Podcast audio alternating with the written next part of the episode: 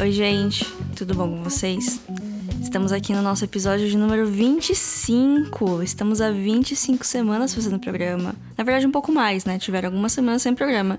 Espero que isso não aconteça no futuro, né? Mas vamos ver o que vem aí, né? O episódio chama Filmes Subestimados, que eu acabei pegando alguns filmes que eu vi esse ano e eu vi poucas pessoas falando sobre, pelo menos na minha bolha, porque é a estatística que eu tenho. Então eu vou falar sem spoilers, de uma maneira breve, para esse episódio não ficar extenso demais, sobre esses quatro filmes que eu gostei bastante e eu acho subestimados porque eu tenho a impressão que ninguém além de mim mesmo assistiu eles, né? Então vamos lá.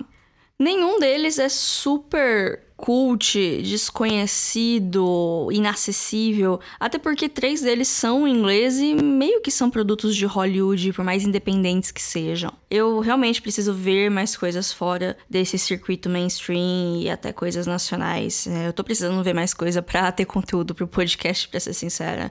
É, se alguém tem uma recomendação, manda lá no Instagram, filme.da.semana, uma recomendação de filme que você quer ver aqui no programa. Vamos ver o que, que vem por aí, né? Para manter um tipo de ordem aqui, eu vou começar com o que eu gostei menos e terminar com o que eu gostei mais. Mas isso não significa que eu não gostei de algum deles. Eu gostei de todos eles de maneiras diferentes, porque né, é assim que a gente funciona.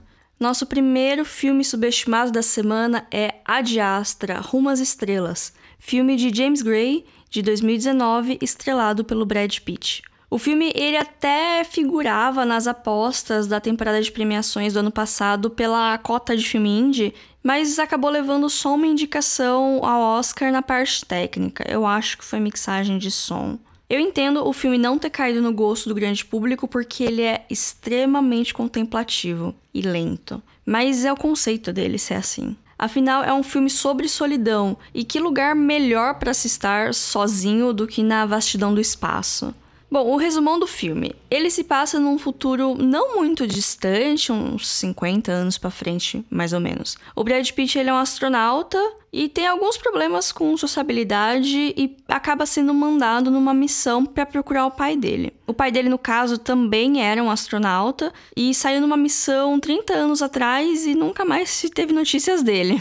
Eu não sei se contratar um filho para procurar o pai é a melhor estratégia, falando na parte de vínculo afetivo e tal, mas no filme faz sentido, né? O jeito que eles constroem faz sentido tá tudo acontecendo desse jeito. O filme ele é super sério e super melancólico e as cenas são belíssimas e ajudam a construir a solidão que o protagonista sente. Eu acho que de todos os filmes de espaço que eu assisti, esse é o que mais tenta e eu acho que consegue parecer real, né? Parece que os atores estão no espaço mesmo gravando aquelas cenas.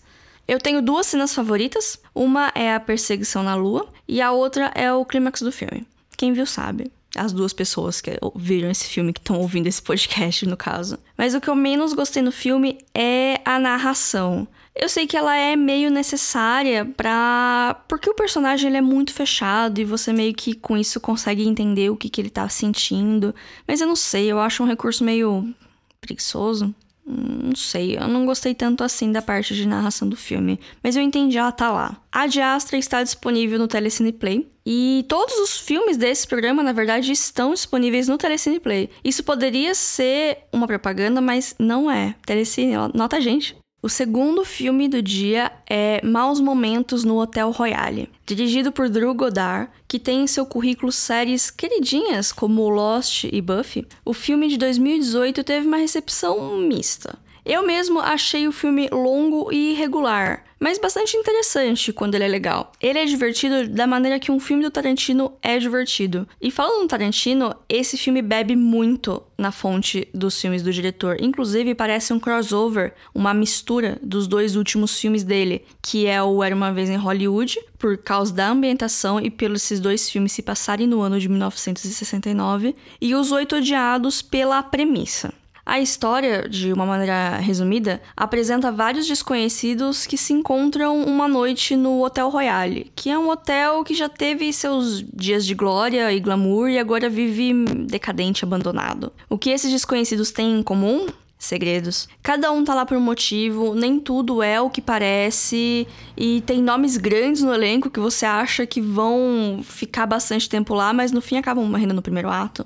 Esse tipo de coisa. O filme ele é bastante violento, principalmente a partir do final do primeiro ato, que é bastante longo, e a atmosfera dele é bem legal porque tem essa estética de final dos anos 60 e luzes de neon e a coisa da, do hotel decadente, esses hotéis de luxo dos Estados Unidos. É, eu gosto muito da arte desse filme. E é curioso que dá para fazer um paralelo com a história dos personagens, que eles assim como o Hotel, já tiveram seus momentos de glória e estão só ladeira abaixo. Os grandes protagonistas do filme são a Cynthia Erivo, que foi indicada no Oscar esse ano pelo filme Harriet, tanto em atriz principal quanto em melhor canção, e o Jeff Bridges. Mas o elenco de apoio é todo estrelado com nomes como Dakota Johnson, John Hamm, Tom Hemsworth, para vocês terem uma ideia. Para mim, um dos defeitos do filme também é o personagem do Chris Hemsworth demorar quase uma hora para aparecer. Mas quando ele aparece, as coisas realmente degringolam de vez. Parando pra pensar, é bem parecido com o personagem do Chris Evans no Entre Facas e Segredos, que é outro nome grande de elenco que demora para aparecer, aparece no momento chave. Será o que será que isso significa? O que esses crises escondem?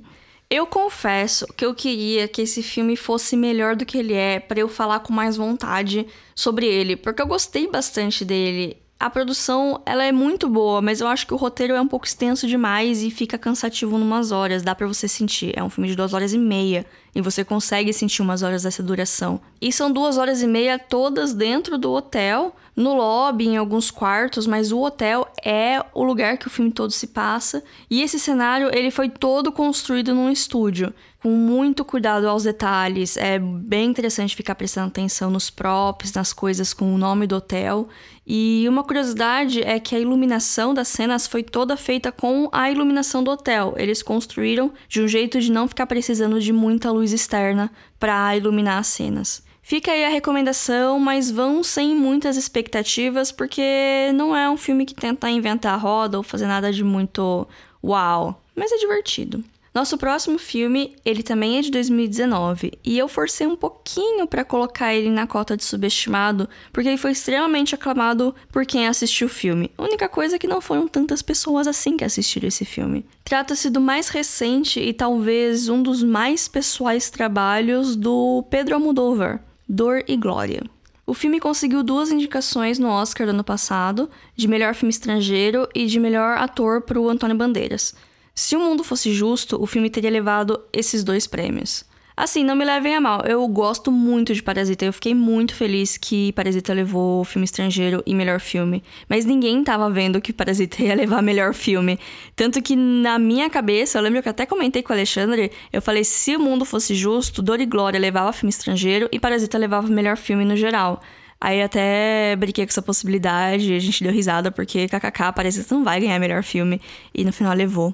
E foi tão bom. Eu acho que esse foi a última noite que eu realmente estive feliz em 2020. Mas enfim, o filme acompanha o personagem do Antônio Bandeiras, que é um cineasta espanhol lidando com um bloqueio criativo, o um envelhecimento, fantasmas do passado e dramas familiares. Não existe título melhor que Dor e Glória para esse filme, que foi, para mim, um dos mais emocionantes da temporada de premiações do ano passado e o único que eu realmente chorei de soluçar depois que ele acabou. O filme chama Dor e Glória, mas na real tem mais dor do que glória nele. A narrativa era toda cortada entre os dias atuais e a infância do personagem. Tem muita coisa biográfica do Pedro Almodóvar na história, inclusive a dor crônica que o personagem tem e que é um grande sofrimento na vida cotidiana dele. Eu acho muito curioso o jeito que o filme lida com o envelhecimento, a solidão e o luto, que são os temas que mais ficaram na minha cabeça quando o filme acabou. E como o protagonista é cineasta, o cinema tem uma presença muito forte na história. O filme ele é uma aula de direção, é muito bom assistir um filme com uma direção tão controlada e tão bem feita e tão criativa. Tem uma cena específica que na teoria ela é bem problemática, por assim dizer, porque ela envolve um menor de idade. Mas do jeito que ele é feito, do jeito que ele é filmado, é tão delicado, é tão natural que nem causa desconforto. Quem viu o filme sabe da cena que eu tô falando. Não tem nenhuma grande ação no filme, por assim dizer, nenhuma grande virada, nenhum plot twist.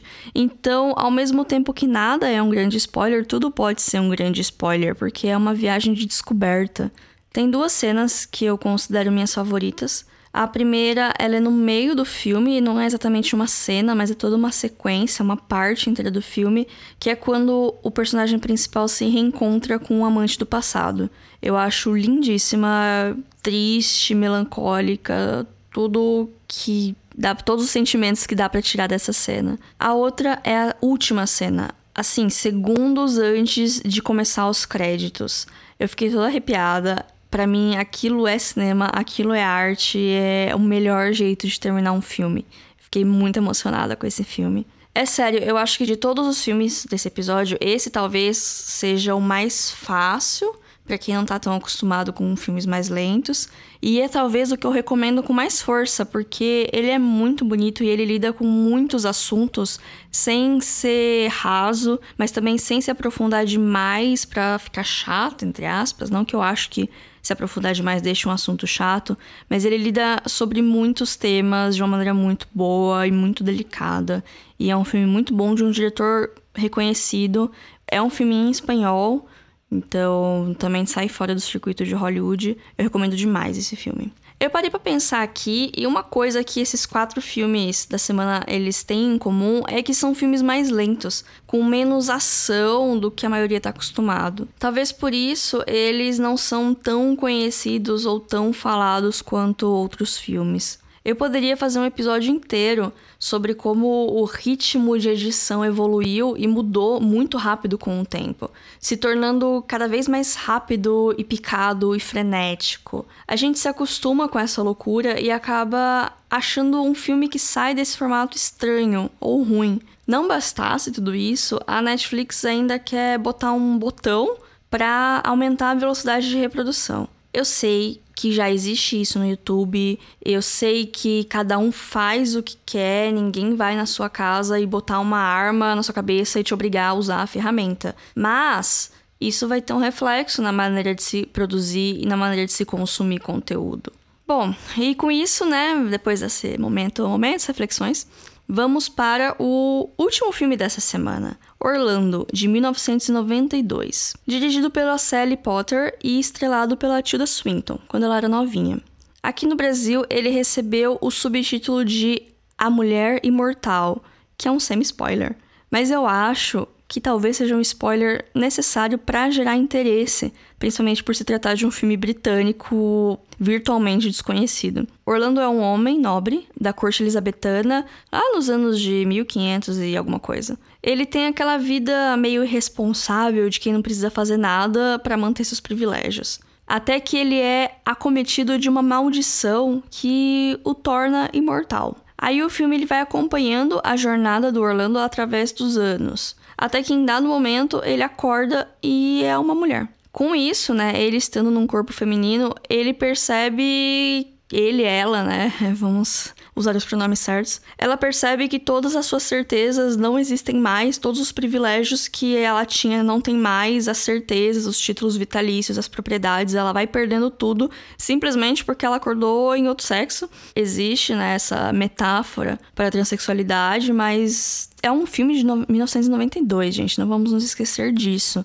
E ele trata de uma maneira muito delicada e muito sutil sobre muitos aspectos da sociedade, com crítica e com sátira.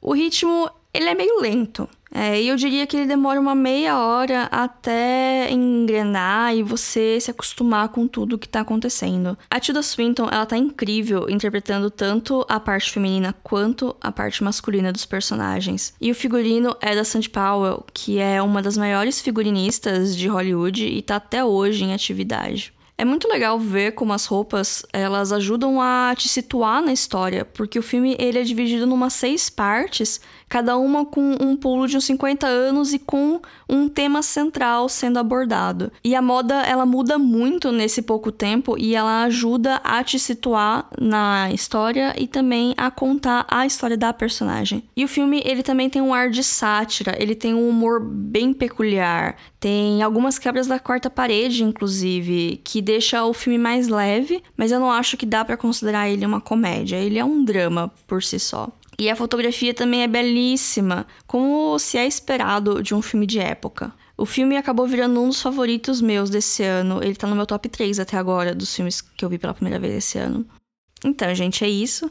Vocês conhecem esses filmes? Vocês já assistiram algum deles? Comenta lá no nosso Instagram, filme.da.semana. Segue a gente lá e recomenda nosso programa para os seus amigos cinéfilos, seus amigos que gostam de filmes também. Vamos criar essa comunidade, recomendar para os amiguinhos. Bom, até semana que vem. Tchau, tchau.